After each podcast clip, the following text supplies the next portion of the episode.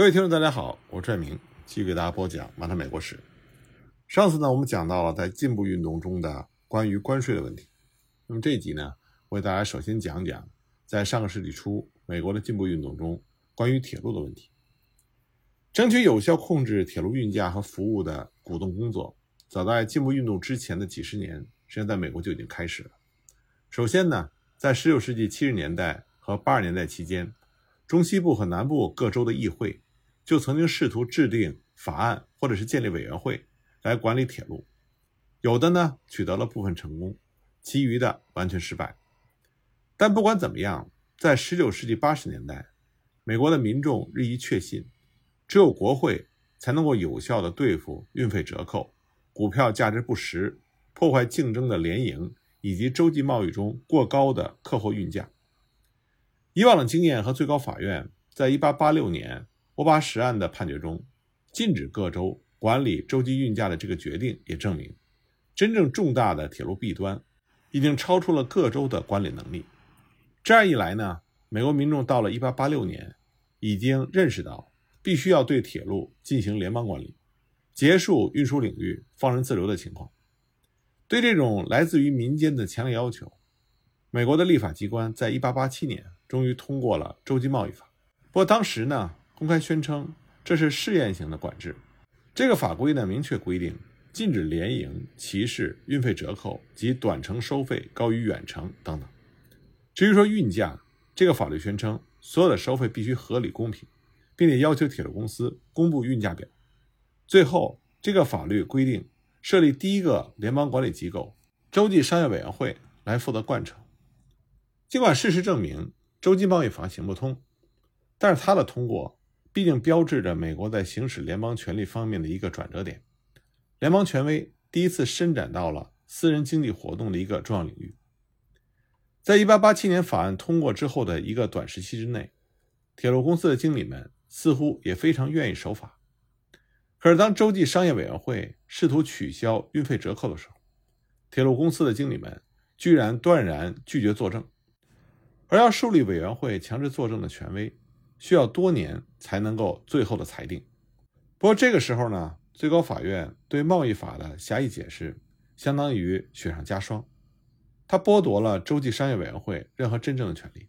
在1896年和1897年最高货运价格诉讼案中，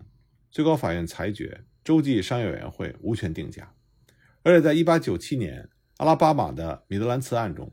最高法院实际上放松了反对长短程收费不公平的禁令。在这些判决之后，洲际商业委员会成为了不过是一个调查机关，而且呢，这个委员会也公开承认自己无力真正的去对付铁路管理问题。这样，到了1900年，联邦管理铁路的整个问题就不得不重新回到国会和全国范围进行斗争，以求解决。而具有讽刺意味的是，对于洲际贸易法的第一个修正案，也就是1903年的阿尔金斯法。是应铁路公司经理们自己的请求通过。他们警告说，运费折扣的弊端已经发展到如此严重的程度，有使铁路公司破产的危险。所以国会呢就立即通过了阿尔金斯法，规定任何偏离已经公布的运价的行为都属于违法。制定阿尔金斯法的铁路派的参议员，细心的避免给予洲际商业委员会任何定价的权利，但实际上各方都非常清楚。赋予商业委员会真正的定价权，这正是绝大多数农场主和企业人员想得到的。所以呢，在群情的激荡之中，西奥多·罗斯福起而领导舆论。他在1904年12月的年度咨文中，建议授权州际商业委员会，在托运人控诉的时候，确定最高运价，法院可以复审。众议院以326票对17票的压倒性的多数。通过了艾施汤申德法案，对总统罗斯福的建议做了补充。当时铁路派参议员走了一步臭棋。在一九零五年春夏期间，参议院的共和党领袖们指示商业委员会调查铁路问题。结果呢，这个调查不但没有起到掩盖真相的作用，反而揭开了铁路公司为反对联邦管理而进行广泛宣传活动的盖子。罗斯福总统当时立刻以铁路公司。这个劣迹作为武器，在一九零五年夏秋两季坚持争取立法，而民众的响应也如此热烈，以至于铁路派的参议员开始感觉到不寒而栗。众议院在一九零六年二月迅速通过了政府法案，这就是赫伯恩法。尽管它没有达到先进进步派的完全要求，但它已经直接触及到了铁路问题的核心，那就是授权洲际商业委员会在托运人控诉的时候降低既定运价。赫伯恩法在参议院被提交给了商业委员会，这个委员会的主席当时是西弗吉尼亚的大富豪斯蒂芬·埃尔金斯，他和奥尔德里奇一起领导着铁路派参议员。奥尔德里奇认识到他不能控制委员会中亲政府的大多数，所以他允许将赫伯恩法原封不动地递交给参议院。一方面呢，奥尔德里奇安排了南卡一位暴躁的民主党人本蒂尔曼在参议院报告。这个法案，并为其辩护，这样呢，奥尔德里奇就可以提出一些修正案来削弱这个法规。其中最为重要的是，赋予法院复审和否决洲际商业委员会所做运价裁决的决定性的权利。参议院当时对奥尔德里奇修正案进行了两个月的激烈的辩论。总统罗斯福坚决主张，法院复审权应仅限于决定。洲际商业委员会在定价的时候是否运用了正当程序？不过当时的争执是非常激烈的。当民主党人和亲政府的共和党人的联盟看上去就要取得胜利的时候，结果几位民主党人背弃了联盟。但是罗斯福马上就做出了应对。在一九零六年五月初，他玩了一个非常高明的花招，他非常灵活的诱使阿尔德里奇接受了一项折中的修正案。这个修正案呢？恰恰是奥尔德里奇自己拟定的，由耶华州的威廉·埃里森来倡议，总统批准，而后通过，这样就帮助了总统罗斯福真正的目的——赫伯恩法，在一九零六年六月二十九日正式成为了法律。当然，也有一些进步派指责罗斯福背叛了铁路管理事业，因为阿尔德里奇拟定艾利森提出的艾利森修正案，他授权了地区法院在控诉期间发布临时禁令。或者发布暂停性的禁令，使洲际商业委员会的裁决暂时失效。这的确是事实。但是呢，这个修正案同时也规定，迅速向巡回法院和最高法院进行上诉是允许的，而且只有巡回法院和最高法院才能够推翻商业委员会的裁决。在真正实施的过程中呢，这些最终的判决必须要像宣判国会法案一样严肃认真，而且呢。巡回法院和最高法院，他做出推论的根据，往往是有利于洲际商业委员会的，因此，所谓广泛的法院复审权是受到有力的限制的，以至于赫伯恩法规定的法院否决权，几乎在实践中根本无法行使。如果真正的仔细的去了解赫伯恩法的全部条款，就可以清楚的看出罗斯福的胜利有多大。首先呢，这个法授权洲际商业委员会在有人申诉时。进行调查，并且降低运价。换而言之，定价的最后控制权从私人的手里被夺过来，交给了民众的代理机构。洲际商业委员会另外还获得了管理快车和卧车公司、铁路支线以及油管线的权限。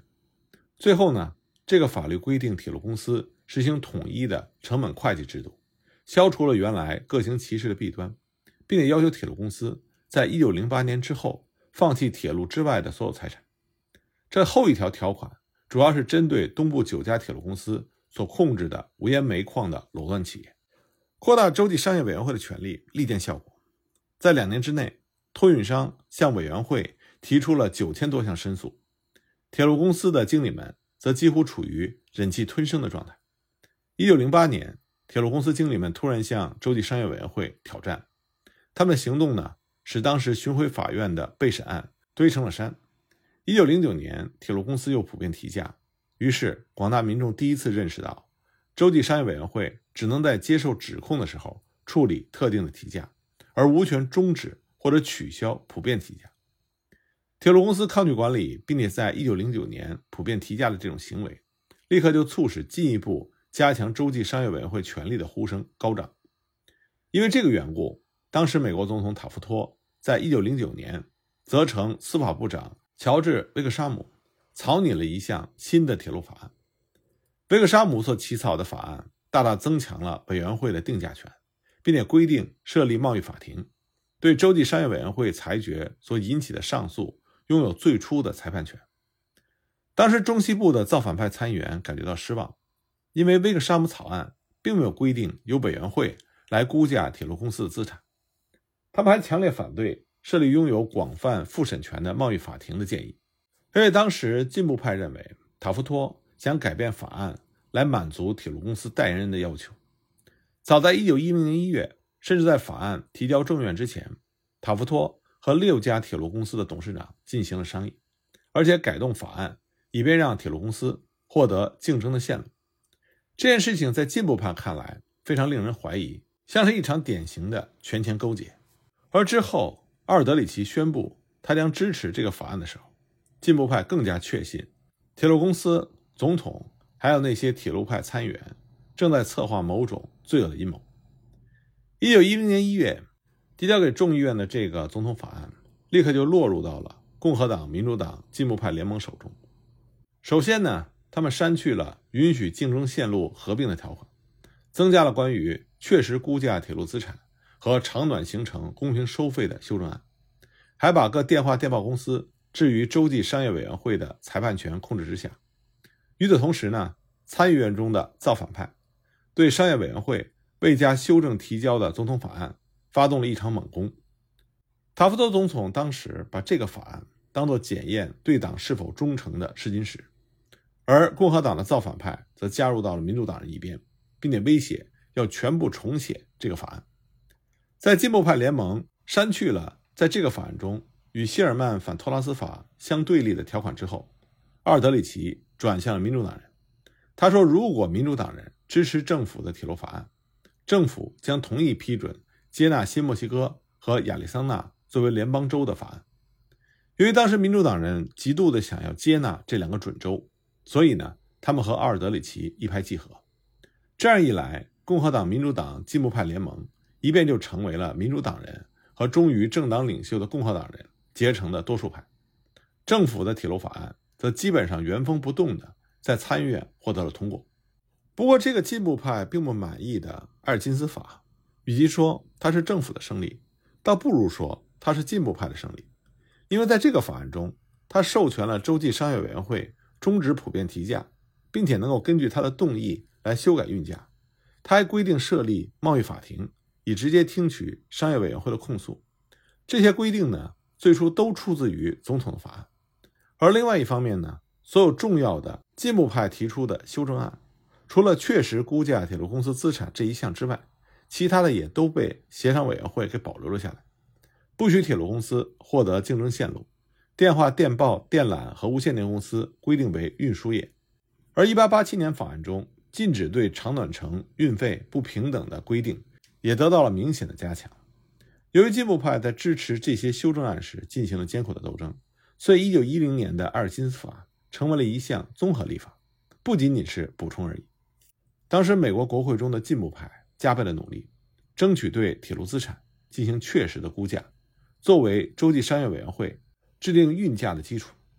对铁路财产的估价将使委员会得以根据铁路财产的真实价值，而不是根据夸大了的资本来订立运价。这也是为什么进步派支持而铁路公司代言人反对的主要原因。在保守派看来，确实估价似乎是要最终走向国有化的第一步。不管怎么样呢，共和派造反派和民主党的国会联盟在塔夫托执政的最后数个月。达到了这个最终目的。一九一三年的确实估价法要求洲际商业委员会报告其管辖范围内每一个运输业所拥有的全部财产价值，包括原始成本、重置成本和减去折旧的重置成本。这个法规宣称，这种估价一经完成，即将成为洲际商业委员会在一切诉讼中确定资产价值的确凿证据。几乎在开始鼓动管理铁路的同时，也出现了一场摧毁当时新生工业联合体托拉斯的广泛运动。到了1890年，至少有14个州和地区已经把反托拉斯条款写进了他们的州宪法，另外还有13个州则已经通过了反托拉斯法，几乎没有例外。这些州呢，都在美国的西部和南部，这也反映出美国农民反铁路公司和垄断企业运动的影响。从1890年到1900年，州的反托拉斯运动发展的是非常猛烈的。到了1900年，美国42个州和地区试图通过宪法条款或者法令来取缔垄断企业。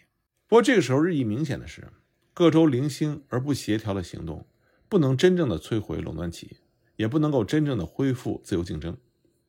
当1888年新泽西州允许托拉斯合法合并为控股公司的时候，尤其如此。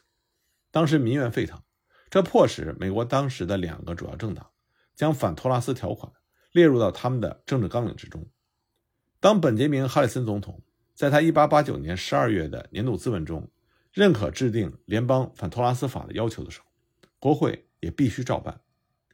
根据这个要求所制定的就是1890年谢尔曼反托拉斯法。这个法呢简明而扼要，核心内容在第一部分。它禁止以托拉斯或其他形式订立合同、组成联合或以限制州际和对外贸易或者商业为目的的共同阴谋，有违反者予以惩罚。此外呢，第七部分还规定，无论何人若遭到非法合并或共谋的伤害，可以起诉，并且追回三倍的损害赔偿以及诉讼费。在国会通过的所有法案中，都不如谢尔曼法如此准确地反映出。当时广大民众的强烈要求，但是谢尔曼法在哈里森政府提出几次起诉之后，直到1902年，实际上一直遭到了忽视和普遍的轻视。